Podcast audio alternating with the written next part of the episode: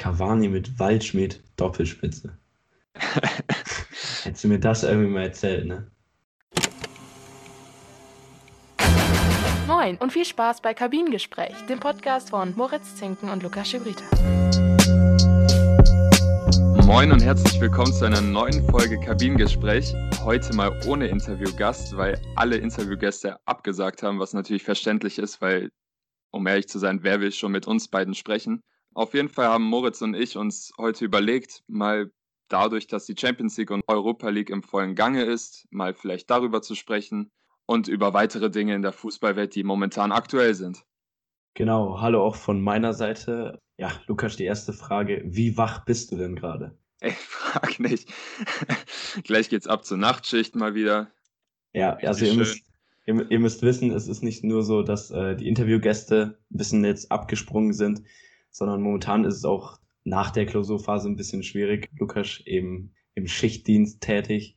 Ähm, ich muss jetzt gleich noch zum Training, habe aber sonst eigentlich eher Semesterferien. Ja, und jetzt wollen wir einfach mal ein bisschen drauf losquatschen. Du hast es gesagt, trotz jetzt der Nachtschicht äh, bist du da jetzt irgendwie drin in der Champions League. Ist ja wirklich fast jeden Abend jetzt mittlerweile Fußball. Da schlägt das Fußballherz doch dann ein bisschen höher, oder? Wobei ich langsam auch den Überblick verliere, was jetzt die Ergebnisse sind, wo wir jetzt schon sind. Mittlerweile sind wir in der Champions League schon langsam im Halbfinale angelangt. In der Europa League sind wir es ja schon. Aber auf jeden Fall, gestern, das hast du bestimmt auch mitbekommen, gab es schon die erste Viertelfinalpartie zwischen PSG und Bergamo, wo wirklich, glaube ich, fast die ganze Fußballwelt für Bergamo war und die sich auch wirklich super geschlagen haben und am Ende bitter besiegt worden sind mit zwei Toren in der Nachspielzeit. Eins natürlich vom Superstar Choupo-Moting. Wer auch ähm, sonst. Wer auch sonst. Ich habe es natürlich gesehen. Ja, also erste Halbzeit, wenn du dir das anschaust, wie Atlanta da ins Pressing geht, also wirklich jeder Fußballfan ist da, glaube ich, ganz feucht geworden. Fast PSG diesen Scheichclub rausgeworfen. Äh, ich betone Scheichclub, nicht Scheißclub. ja, aber bitter. Jetzt haben wir noch Lyon als so kleiner Underdog, würde ich sagen. Vielleicht auch noch RB Leipzig, wobei die schon ein bisschen etablierter sind, muss man sagen. Lyon dann eben am Samstag um 21 Uhr gegen Manchester City und Leipzig dann eben heute Abend gegen Atletico Madrid. Das erste deutsche Duell. Für euch wird die Partie dann wahrscheinlich schon gelaufen sein. Ja, was denkst du, Bayern, müssen wir nicht drüber reden, wahrscheinlich ein, ja, ein Favorit von uns beiden, aber wie siehst du die Chancen von RB Leipzig? Ich muss sagen, ich weiß nicht, wie es bei dir aussieht, aber ich rechne Leipzig auf jeden Fall gegen Atletico gute Chancen zu. Der Atletico-Fußball wirkt für mich nicht mehr so fruchtbar wie in den letzten Jahren, wo die auch richtig gut gespielt haben in der Champions League. Ich meine, sie haben jetzt auch Liverpool geschlagen, wobei sie auch bedingt durch Adrian natürlich nicht so gut gespielt haben, dadurch, dass er zwei Torwartfehler gemacht hat, was natürlich letztendlich bitter. Es wird auf jeden Fall ein spannendes Spiel. Atletico mauert eher, Leipzig spielt offensiven Fußball und ich tippe letztendlich auf einen knappen Sieg für Leipzig. Und Bayern, haben wir ja im Vorfeld schon drüber gesprochen, rechne ich eigentlich auch einen auch deutlichen Sieg gegenüber Barca zu, die jetzt momentan mit dem neuen Trainer Setien Schwierigkeiten haben. Der halt in der Mannschaft ist auch nicht besonders gut, was man so in den Medien mitbekommt. Messi äußert immer wieder Kritik gegenüber dem Trainerteam oder auch dem Vorstand. Und ich finde, Bayern bildet dieses Jahr irgendwie so ein geschlossenes Kollektiv, auch mit Lewandowski in überragender Form. Ich würde sogar sagen, dass er momentan der beste, wenn nicht einer der besten Spieler der Welt ist. Von der aktuellen Form her, weil was er aktuell liefert, ist ja wirklich unglaublich. Jetzt muss ich erstmal hinterherkommen. Ich habe so das Gefühl, dass Messi irgendwie seit Luis Enrique oder Pep Guardiola nie einen Trainer hatte, mit dem er wirklich zufrieden war und gegen den es nicht irgendeine Kritik gab. Oder wie hast du das so mitbekommen? Ey, das kommt auch dazu. Ja, man bekommt immer wieder mit, dass er mit irgendwem nicht klarkommt. Ich, so das letzte Mal, wo er gefühlt mit dem Trainer gut klarkam, war auch dann mit Pep Guardiola, wenn ich es so richtig im Kopf habe. Aber mal schauen, Messi kann natürlich wieder einen Wunderabend haben, wo er die komplette Mannschaft rasiert. Und, Hashtag äh, Boateng. Klar, die Bilder bleiben einem im Kopf. Ja, natürlich kann Barca das Spiel auch noch äh, gewinnen, aber wie gesagt, ich rechne eher Bayern bessere Chancen zu. Ja, also ich sehe das genauso. Also dieses ganze Kollektiv, das du eben angesprochen hast, das ist wirklich eine Einheit. Das ist ja eine Maschine, kann man sagen. Also da greift wirklich ein Zahnrad in ein anderes. Barcelona, ja, für mich jetzt in der Champions League seit Jahren nicht mehr so krass drauf. Ich finde auch, dass sie eben diesen Umbruch, den Real Madrid jetzt gerade schon versucht, den sie eigentlich auch machen müssen, dass der irgendwie noch nicht so glückt. Die Transfers sind einfach nicht mehr so stark. Also so ein Dembele, der jetzt zwar wieder im Kader tatsächlich steht, aber so ein Coutinho, Dembele, Griezmann, naja, das sind jetzt nicht so die Transfers, die wirklich fruchten. Und nochmal zum anderen spanischen Team, Atletico Madrid, RB Leipzig, äh, ist halt die Frage, wie es da so ohne Werner klappt, der jetzt eben natürlich zu Chelsea gegangen ist. Ja, vorne drin mit Patrick Schick, den Leipzig auch unbedingt halten will, kann da vielleicht dann doch was gehen. Und ja, mit City Lyon, denke ich mal, sind wir uns alle einig, dass Man City das eigentlich machen muss. Es ist eigentlich schon ein Wunder, wenn City und PSG beide im Halbfinale stehen sollten. Das sind ja Clubs, die eigentlich vom Budget dahin gehören, es aber irgendwie seit Jahren nicht packen. Wäre wär eine Überraschung, wenn die mal bis ins Finale kommen, oder? Wobei natürlich, glaube ich, von jedem Fußballfreund das Herz bluten würde, solche Mannschaften im Finale zu sehen. Es wäre mal was anderes, wie du schon angesprochen hast, sie waren lange nicht mehr so weit oben an der Weltspitze. Aber ich muss sagen, ich war schon, du hast eben angesprochen, Lyon wird wahrscheinlich keine Chancen gegen City haben, aber das habe ich auch gegen Juventus gedacht. Auch wenn Juventus dieses Jahr sehr schwach ist, muss ich sagen, dass Lyon dennoch mich überrascht hat, dass sie so weit gekommen sind. Und wer weiß, so ein, so ein Halbfinale, so ein Viertelfinale kann nochmal Wunder bewirken. Vielleicht ja. sind sie eingespielter als Man City, vielleicht passiert ein Wunder und ab dem Halbfinale geht dann alles. Dann traue ich denen auch zu, dass sie bis ins Finale kommen. Klar, also zu äh, Lyon, Juve muss man eben sagen, dass der Mr. Champions League Ronaldo eigentlich wieder geliefert hat, aber die Balle halt verletzungsbedingt nicht dabei gewesen. Ohne die beiden, die ja wirklich auch ein Team geworden sind, richtig gutes Duo da vorne, lief dann auch nicht mehr so für Juve. Sarri direkt gefeuert im Anschluss. Vielleicht auch noch eine inter interessante Personalie. Äh, jetzt eben Andrea Pirlo, Trainer von Ronaldo. Ohne wirkliche Berufserfahrung. Äh, sehen wir die überhaupt nächstes Jahr weiter als die Gruppenphase? Also schwierig zu sagen. Pirlo ist momentan wirklich eine Wundertüte. Wobei man auch bei Sidan erstmal so ein bisschen belächelt hat, dass er direkt Trainer von der ersten Mannschaft wurde, ohne wirklich äh, Profi-Erfahrung im Trainerbereich zu haben. Oder ich meine, dass er damals nur die Jugendteams von Real gecoacht hat. Bei Pirlo ist es jetzt nochmal extremer. Der sollte jetzt erstmal Jugendcoach werden von der U23, meine ich. Und dass er jetzt erstmal ohne Berufserfahrung direkt zur Juve kommt als Cheftrainer, ist natürlich spannend. Wobei ich ihm vieles zutraue, weil er aus meiner persönlichen Sicht und was ich auch von ihm in den Spielen gesehen habe, ein sehr intelligenter Spieler ist, dem ich wirklich auch zutraue, taktisch auf einem sehr ho hohen Niveau zu arbeiten. Vielleicht wird es nächstes Jahr besser mit ihm. Ja, da erinnere ich mich an so ein Zitat damals von Pirlo, der eben gesagt hat, wäre ich Mitspieler von Cristiano Ronaldo gewesen, dann wäre ich der beste Assistgeber der Welt. Ist auf jeden Fall krass. Also ich denke mal, der hat eine hohe Meinung von Ronaldo. Sowas braucht irgendwie ein Top-Spieler, dass er so ein Trainer hat, der so ein richtiger Fan ist sind wir auf jeden Fall gespannt. Wenn wir dann jetzt mal so in die Europa League schauen, da sind wir eben schon im Halbfinale. Da haben wir dann eben das Duell Sevilla gegen Manchester United und Inter Mailand, die eben den letzten deutschen Verein Bayer Leverkusen rausgeschmissen haben äh, gegen Donetsk. Ja, was sagst du noch zu Leverkusen, zu der Leistung? Hast du das Spiel gesehen? Dadurch, wie du angesprochen hast, dadurch, dass ich momentan arbeiten gehe, habe ich jetzt nicht so viel Zeit, um mir Spiele anzuschauen. Wobei ich mir jetzt die Zusammenfassung angeschaut habe und auch viele Meinungen zum Spiel ge äh, gelesen habe. Und was ich rausgehört habe, war, dass Inter Mailand einfach von der Spielanlage etwas reifer war, dass man gemerkt hat, dass Leverkusen noch nicht so viel Erfahrung hat, international zu spielen, mit dieser Mannschaft international zu spielen natürlich ist es schade für den deutschen Fußball, dass mal wieder in der Europa League eher tote Hose ist in den letzten Spielen. Wie fast immer, oder? Also die letzten Jahre, muss ja, man mal so sagen. Bis auf Frankfurt kann ich mich nicht wirklich erinnern, wann es das letzte Mal eine deutsche Mannschaft gab, die wirklich oben um den Titel mitgespielt hat in der Euroleague. Ah, das habe ich tatsächlich nachgeschaut. Das ist äh, 2009, 2010 Werder Bremen gewesen. Also Bremen war 2009 der letzte Finalist und davor die Saison war es tatsächlich nochmal Hamburg im Halbfinale. Also wenn man sowas hört, Hamburg und Bremen, ja, das, das ist äh, krass, oder? Da hat sich viel getan im deutschen Fußball. Und Ähm. willst du mal raten, wer der letzte Gewinner war? In der Europa League? Deutscher Verein. Wenn du schon so fragst, könnte es auch so ein Unterhaching oder so gewesen sein. Ja, nee, ich sag nur Erik Maxim Schuppemuting. Ah, okay, ja.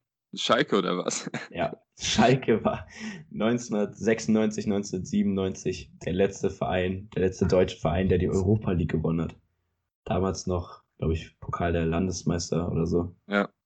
Das muss man sich mal auf der Zunge zergehen lassen. Auf jeden Fall Leverkusen ausgeschieden. Inter hat einfach die besseren Spieler gehabt, besser fungiert als Mannschaft. Ja, ich sag mal so, Lukaku hatte einfach Tabsoba zum Beispiel richtig im Rucksack. Der hat einfach seinen bulligen Körper da reingestellt.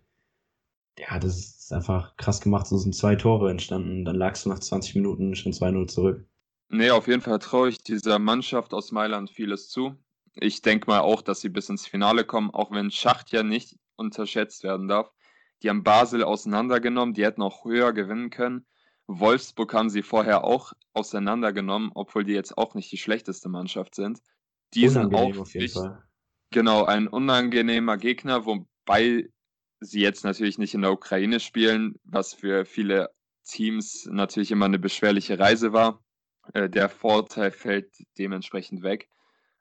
Nee, aber den könnte man auch ein, ein kleines Wunder zutrauen gegen Mailand. Und was sagst du zu United Sevilla? Ja, United ist so für mich ein Verein, naja, was soll man zu Manchester United sagen? Es ist eigentlich schon ein Meme-Verein. Wir werden ja gleich nochmal kurz über einige Personalien reden, wie zum Beispiel Sancho, den man da schon mal nennen kann.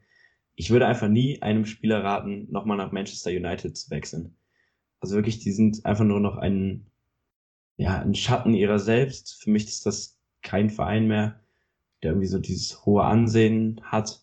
Jetzt in der Europa League, naja, muss ich schon sagen, dass ich da eindeutig äh, mit Sevilla mitgehe, aus Sympathie einfach. Aber ich weiß nicht, ob Manchester United überhaupt Chancen im Finale hätte. Aber ja, ist schon krass, wenn man es mal so sieht, dass sie jahrelang Champions League auch gespielt haben. Ist auf jeden Fall komisch mit anzusehen, oder? Auf jeden Fall, wenn man so noch die Jahre mit Beckham und so weiter in Erinnerung hat, mit Ferguson. Ronaldo.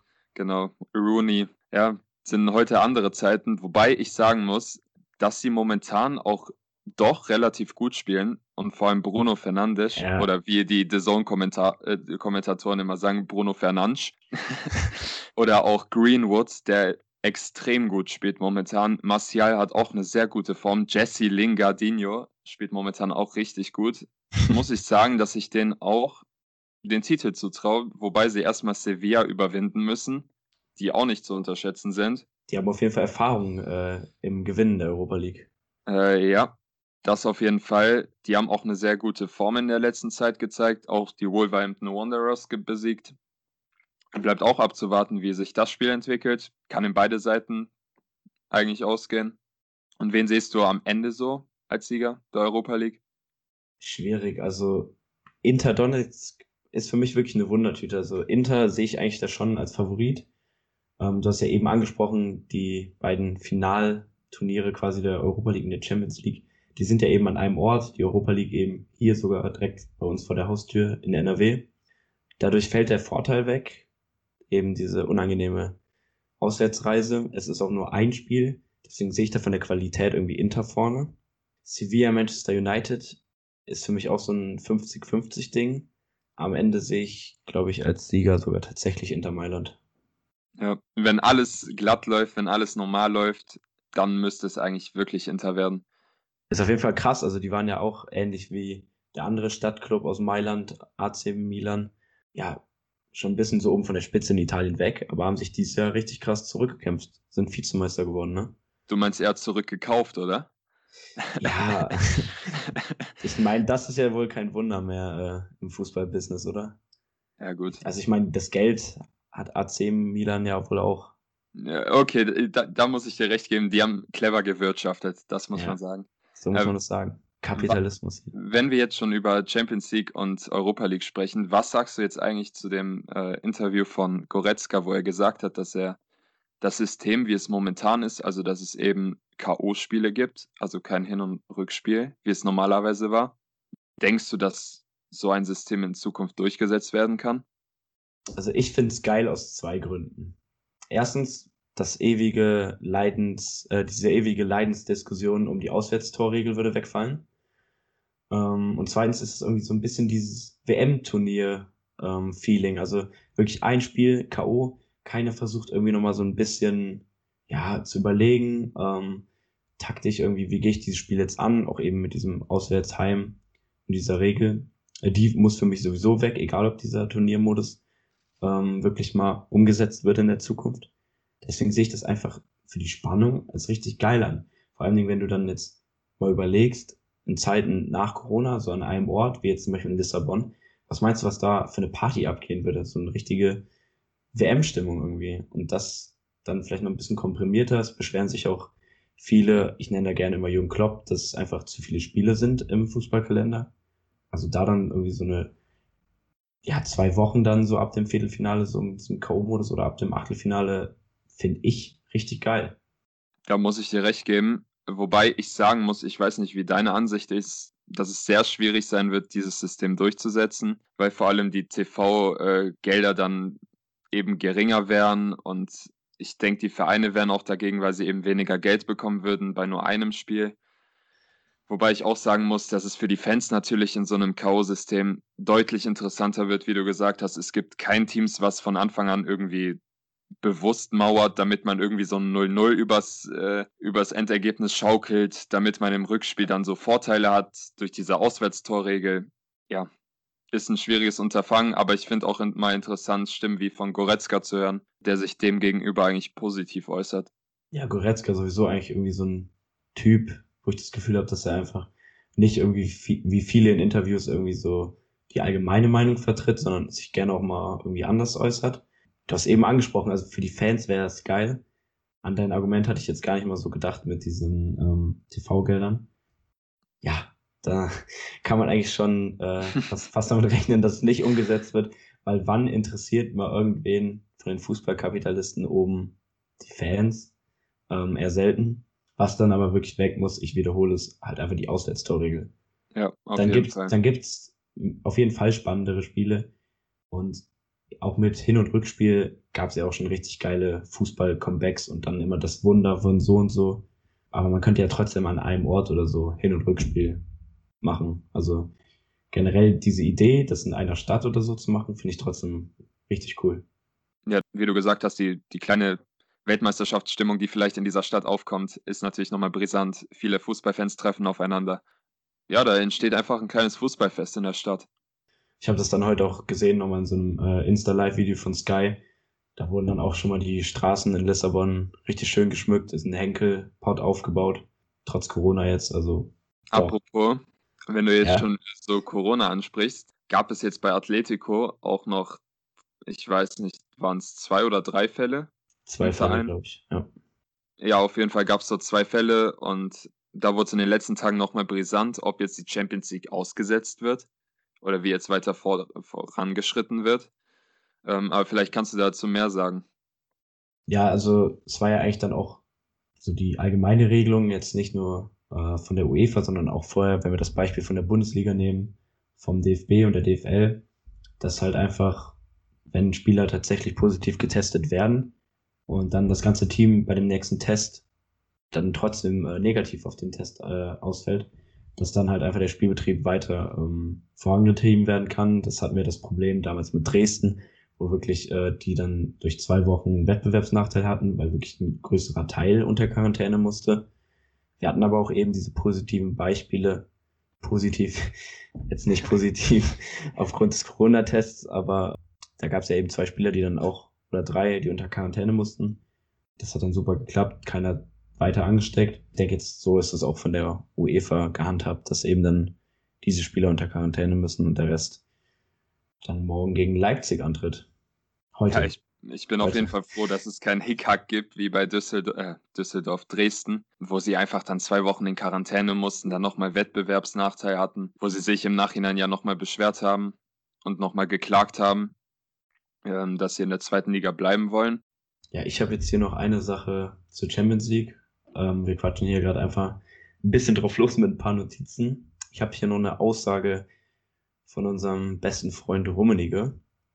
der jetzt eben auch vor diesem brisanten Duell Bayern gegen Barca am Freitag sich zu der Aussage, sag ich mal, hinreißen lassen hat. Eben dieser klassische Vergleich, den wir schon öfters hatten zwischen Testegen und Neuer, eben auch vor dem Hintergrund ähm, der Nummer 1 in der Nationalmannschaft, dass er eben gesagt hat, Testegen ist auf dem Weg in die Weltklasse, wo Neuer aber allerdings schon ist und deswegen ist Neuer, sieht er ihn weiter vorne, weil Neuer irgendwie das Nonplusultra ist. Sag mir doch mal einfach bitte deine Meinung dazu, bevor ich dazu was sage. Also klar, er will seinen, seinen eigenen Spieler irgendwie pushen oder schützen, bisschen rumschleimen, aber ja, also siehst du das auch so? Vielleicht sehe ich äh, da bisschen durch die Vereinsbrille, weil ich ja Gladbach-Fan bin.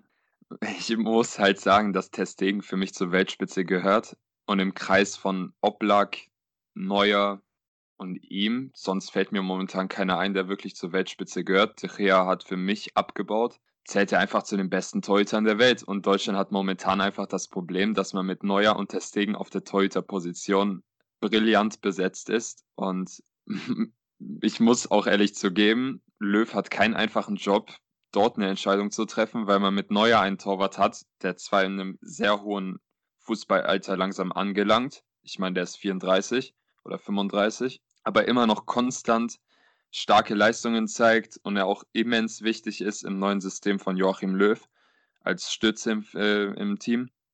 Ja, als auch Captain, ne?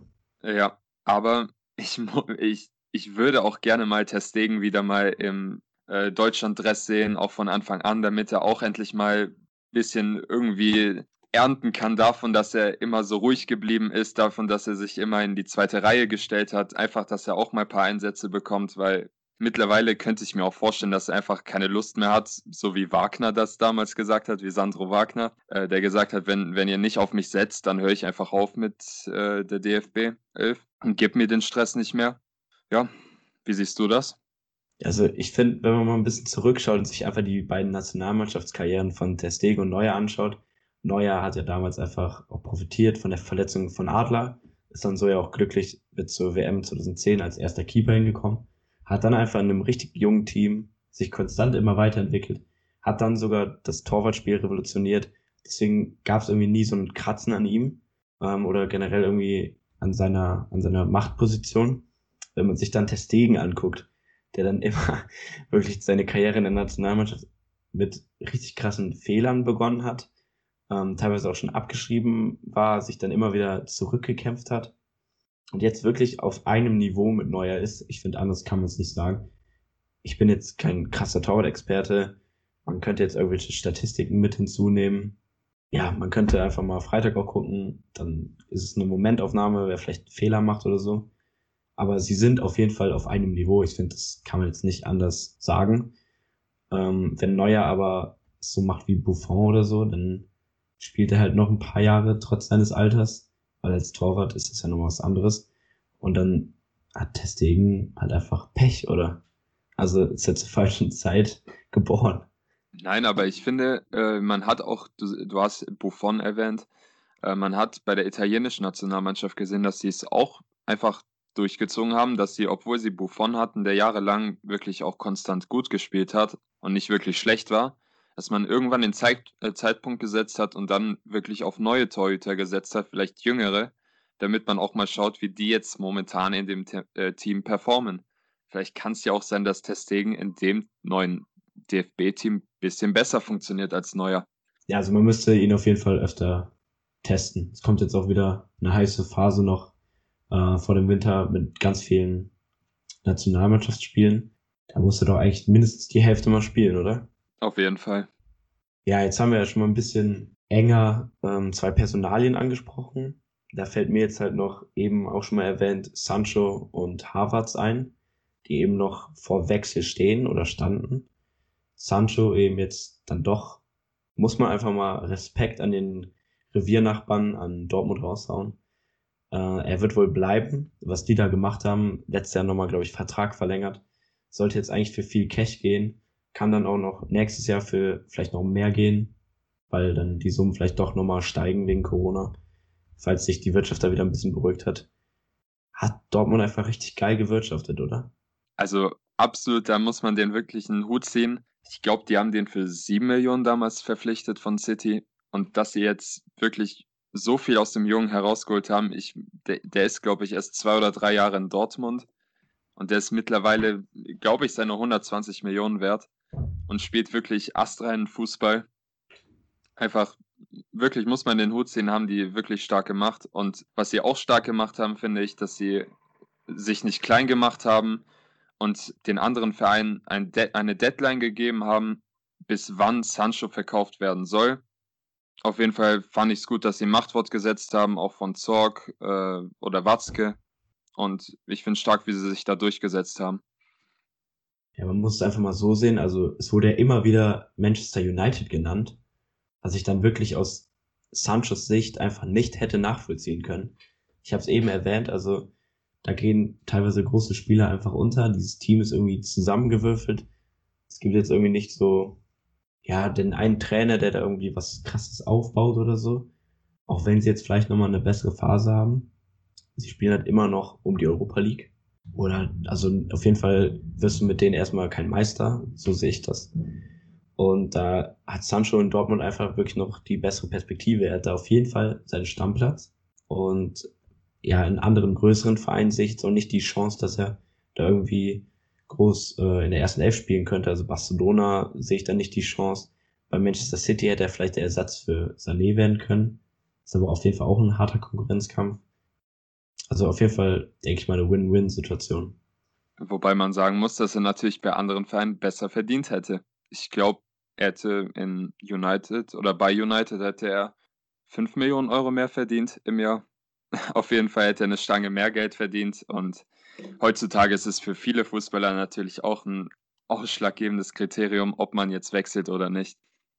Ja, da muss man auch einfach mal sagen, er hat ja dann gesagt, ihm macht es halt Spaß in Dortmund mit diesem Haufen oder so, wie er die Mannschaft genannt hat, zu spielen. Er hat es mal anders als äh, Aubameyang oder Dembele gemacht. Hat sich jetzt nicht nochmal irgendwie weggestreikt, was auch eben durch die Vertragsverlängerung einfach schon so ein bisschen vorgebeugt wurde, aber ja, dann spielt er halt in Dortmund lieber geilen Fußball. Um wen es in diesem Sommer auch schon viele Gespräche gab, war Kai Havertz. Ich weiß auch noch nicht, ob wirklich letztendlich gesagt wurde, ob er jetzt bleibt in Leverkusen ob er, oder ob er noch wechseln darf. Ähm, auf jeden Fall gab es auch viele Gerüchte, dass er zu Real Madrid oder Chelsea wechselt. Was sagst du dazu? Ja, also er darf auf jeden Fall noch wechseln er hat halt, also Leverkusen hat kommuniziert, dass das, wenn erst nach der Europa League jetzt passieren soll, das haben sie dann, finde ich, auch schon mal ein bisschen besser als RB Leipzig gelöst, ähm, wo Werner jetzt eben schon in Chelsea ist, die jetzt ohne ihren quasi Nummer 1 Stürmer in Atletico bestehen müssen oder in diesem Champions League Turnier. Harvards ist eben jetzt mit Leverkusen ausgeschieden. Leverkusen hat die Champions League verpasst, was für Harvards halt ein möglicher Grund gewesen wäre, vielleicht doch noch eine Saison zu bleiben. Jetzt ist halt die Frage, es wird immer wieder Chelsea gehandelt. Was hätten die für eine kranke Offensive? Also überleg mal. Die haben halt Harvards dann, die haben Werner, die haben Mason Mount, die haben Tammy Abraham, die hätten noch Hakim Ziyech, aber dahinter noch Kante oder so. Aber dann stell dir einfach mal dieses Meme vor, wo dann halt vorne der Sturm so ein super äh, Sportwagen ist, dann in der Mitte ein normales Auto und hinten ist halt einfach so ein Opel Corsa oder so. Also Warum redest du Kepper und Willi Caballero schlecht? Also, noch nicht mal die beiden, also die beiden auch, aber davor, ja, was, also die Verteidigung ist für mich jetzt nicht irgendwie, ja, die dann auch um die Premier League oder so mitspielen. Was Harvard halt auf jeden Fall, finde ich, von seinem Potenzial braucht oder sogar in so einem Verein sein muss, oder? Ja, auf jeden Fall. Also da kann ich mich nur anschließen. Von der Offensive würde ich noch nicht sagen, dass sie ein starkes Team sind, aber ein sehr interessantes Team, was auf jeden Fall sehr hohes Potenzial hat. Man, es ist abzuwarten, wie die alle zusammen fungieren werden. Sehe ich, Werner sind ja alles neue Spieler. Wird abzuwarten sein, wie die letztendlich drauf sein werden, äh, wie die Form sein wird. Aber in der Defensive, also damit kannst du, um ehrlich zu sein, in der Premier League wirklich nur um, um die Europa League mitspielen. Wenn überhaupt. Kurt Zuma habe ich mir mehr erhofft. Der hat ziemlich schwach gespielt. Antonio Rüdiger war jetzt auch okay, aber mehr auch nicht. Christensen, das, also wenn ich mein Spiel von ihm gesehen habe, hat er scheiße gespielt, um ehrlich zu sein. Äh, was ich natürlich als Gladbach-Fan bisschen schade finde, weil ich mir auch ein bisschen mehr erhofft habe. Vielleicht kommt ja. er nochmal zurück. Vielleicht mit kommt er nochmal zurück. Mit Terstegen, wäre auch schön. Äh, nee, aber ich glaube nicht, dass auch wenn Harvard zu Chelsea wechseln sollte, wenn sie überhaupt das Geld aufbringen können, ihn zu verpflichten, weil es auch eine kostspielige Angelegenheit wäre, würden sie trotzdem nicht um die äh, Premier League mitspielen könnten, äh, können. Aber zu wem soll Harvard dann gehen? Also Real Madrid ist ein Team, das sich aufbaut. Da hast du dann auch jetzt mal so einen Spieler wie Eden Hazard scheitern gesehen. Das ist halt immer so, also wie ist das Umfeld? Also, keine Ahnung. Harvards, ich weiß nicht, wo der hingehen soll. Ich, um ehrlich zu sein, fände ich Real Madrid sogar perfekt für ihn. Ja. Die haben mit Modric haben die einen alternden Star. Der ist ja auch mittlerweile wie ein Manuel Neuer, 34, 35, glaube ich. Dann haben die Isco, der seit Jahren nicht so fun funktioniert, wie er eigentlich funktioniert hat. Jetzt kommt Oedegaard, ein, der sich super entwickelt hat bei seiner Leihe. Dann haben sie Eden Hazard, der jetzt endlich mal auch die Saison angreifen will. Der kam ja letztes Jahr mit. Gewichtsproblemen. Genau. Der, Benzema, also ich weiß nicht, ob du von ihm was mitbekommen hast, aber der spielt auch wirklich richtig guten Fußball in den letzten Tagen. Ja, der profitiert halt wirklich mal davon, dass Ronaldo nicht da ist, ne? Genau. Also er war halt einfach immer dieser Helfershelfer von Ronaldo. Und jetzt aber, ist mal wirklich das System auf ihn zugeschnitten. Genau. Aber die haben dann auch mit Thibaut Courtois, der sich auch wieder gefangen hat. Gefangen, ja. Ramos ist auch wieder ein bisschen älter, aber ich finde, die haben interessante Spieler. Und wenn Harvard kommen würde, hätte er auf jeden Fall auch einen Platz im Team. Und man muss ja auch sagen, die wurden ja Meister in der, in der La Liga, also können die auch kein allzu schlechtes Team haben. Ja, die haben halt ein bisschen so durch Ramos Elfmeter-Tore äh, sich ein bisschen durchgerungen, aber sie waren auf jeden Fall souveräner als der FC Barcelona. Und deswegen würde ich sagen, wenn er die Wahl hätte zwischen Real und äh, Chelsea, sollte er sich auf jeden Fall für Real entscheiden. Da hätte er noch mit Toni Kroos einen Typen im Verein, der ihm vielleicht weiterhelfen könnte. Vielleicht auch Luka Jovic, wobei man schauen muss, ob er überhaupt im Verein bleibt, weil er mehr als schlecht gespielt hat. Ja, mal schauen, ob Havertz bleibt, aber ich glaube eher, dass er noch irgendwo hinwechseln wird. Ja, aber Real Madrid ist auf jeden Fall eine schöne Idee. Vielleicht so ein bisschen da auf der 10 aufmischen wie Özil in seiner Primetime. Ist auf jeden Fall ein schöner Gedanke. Also Personalien hätten wir, also so, so ein großer Transfer, also ein großes Transfergerücht gab es eigentlich nicht mehr, oder? Doch, Luca Waldschmidt vom FC Freiburg zu Benfica Lissabon. Ja. Was sagst also, du dazu? Ja, was soll man sagen? Also ich habe Stimmen gehört oder vor allem bei Instagram gelesen, die sagen, dass er sich jetzt damit seine Karriere verbaut hat, vor allem in der Nationalmannschaft, weil Joachim Löw eher auf die äh, Bundesliga schaut oder vor allem auf Bayern oder Dortmund. Ich weiß gar ähm, nicht, ob Joachim Löw irgendwie so eine Liga wie die portugiesische kennt. also, um ehrlich zu sein, frage ich mich das auch manchmal. Ja, ist eine hohe Summe, die mich auch ein bisschen überrascht hat. Das sind ja fast bis zu 20 Millionen, die für ihn gezahlt werden ich finde, Freiburg hat da einen sehr guten Deal gemacht. Auch damals sehr mutig gewesen, Waldschmidt zu verpflichten vom Hamburger SV, wo er eigentlich auch nicht so stark performt hat. Ja, bleibt abzuwarten, wie er wirklich performen wird. Aber ich kann mir auch vorstellen, Julian Weigel hat ja den Move auch gemacht und ist in die portugiesische Liga gewechselt. Vielleicht wird es dann doch noch irgendwie. Ja, wobei man zugeben muss, äh, man kriegt tatsächlich in Deutschland dann auch nicht so viel von Julian Weigel oder der portugiesischen Liga mit. Aber es soll ja auf jeden Fall ein krasses Team aufgebaut werden. Ich habe eben jetzt noch von Vertong gehört, der von Tottenham dahin gehen soll. Ist, glaube ich, jetzt auch so gut wie durch der Deal. Isen Cavani, eben noch ein freier Spieler, der wohl auch zu Lissabon gehen soll. Wäre auf jeden Fall ein Hammer-Team. Cavani mit Waldschmidt, Doppelspitze.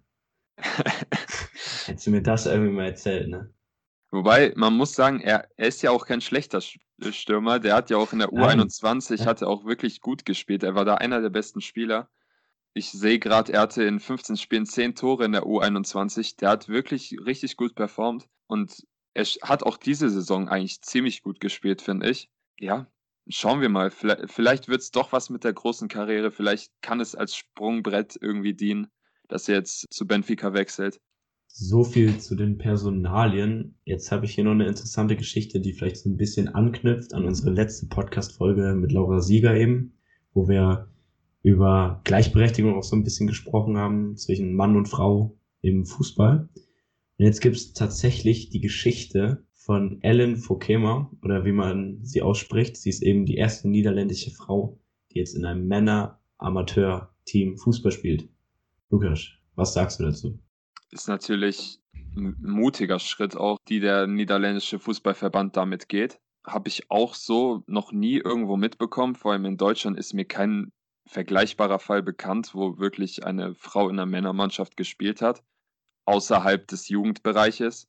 Ist natürlich, man könnte darüber spekulieren, dass man vielleicht äh, so ein System einführt, dass man in den Amateurbereichen eben sowas erlaubt, dass Frauen und Männer auch zusammen spielen dürfen. Da fällt mir, da gefällt mir halt so der Ansatz von Laura zum Beispiel ein bisschen besser, dass man halt eher so es schafft, dass der Frauenfußball einfach so auf dieses, ja, auf dieses Niveau kommt, dass die quasi davon leben können als ein Job. Das gefällt mir dann irgendwie besser als generell auch so. Das, das ist ja quasi fast wie eine Frauenquote. Und da ja. musst du dir einfach mal vorstellen, in welcher Situation ist denn dann jetzt der Trainer von diesem Verein? Dann lässt er die wirklich nicht spielen, weil die vielleicht wirklich schlechter ist was ja gut, also was, was sein kann. Und dann wird er irgendwie jetzt noch als, keine Ahnung, weißer Cis-Mann, äh, wie Felix Lobrecht sagen würde, abgestempelt, weil er die halt einfach nicht spielen lassen will, weil sie eine Frau ist. Also stelle ich mir jetzt auch nicht so geil vor. Der hat auf jeden Fall einen schwierigen Job vor sich. Aber wie gesagt, mutiger Schritt vom äh, niederländischen Fußballverband, sowas mal durchgehen zu lassen. Es, es, kann ja auch ein, es kann ja auch ein geiles Projekt sein. Also genau. vielleicht überrascht das ja auch übel. Vielleicht fruchtet das, vielleicht werden ihr jetzt ein paar andere Frauen auch noch folgen, die den gleichen Schritt machen.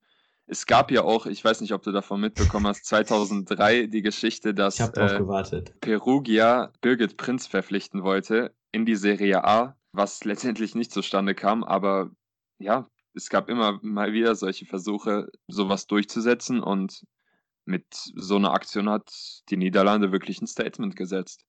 Also für alle, die es nicht wissen, Birgit Prinz ist eben eine ehemalige deutsche Fußballnationalspielerin, die einfach achtfach deutsche Fußballerin des Jahres wurde. Zuletzt eben 2008. Und ihr müsst euch überlegen, sie hätte einfach in der Serie A gespielt damals. Also die hätte da ordentlich aufgemischt. Die hätte auch nochmal ordentlich eine Stange Geld gemacht. Äh, vielleicht gibt es ja irgendwen von den Zuhörern, der mal den Kontakt vermitteln kann. Ich würde sie gerne mal fragen, warum sie, warum sie nicht in der Serie A spielen wollte. Ja, vielleicht kommt ja irgendwann mal eine Folge mit ihr, äh, wo wir sie da ausfragen können. Aber ich würde mal sagen, wir haben so die wichtigsten Themen einmal aufgegriffen, die so jetzt in den Tagen so oder die in den Tagen aufgekommen sind. Und ich würde sagen, wir sehen uns in der nächsten Folge. Genau, in der nächsten Folge dann hoffentlich wieder mit einem interessanten Podcast-Gast. Wir hatten ja jetzt drei äh, mal mit Interviews. Hört die gerne nochmal äh, ab, klappert die alle nochmal ab. Ja, war wieder entspannt, einfach mit dir so ein bisschen über Fußball und das ganze Geschehen zu quatschen. Und dann hören wir uns in der nächsten Folge. Bis dann. Ciao.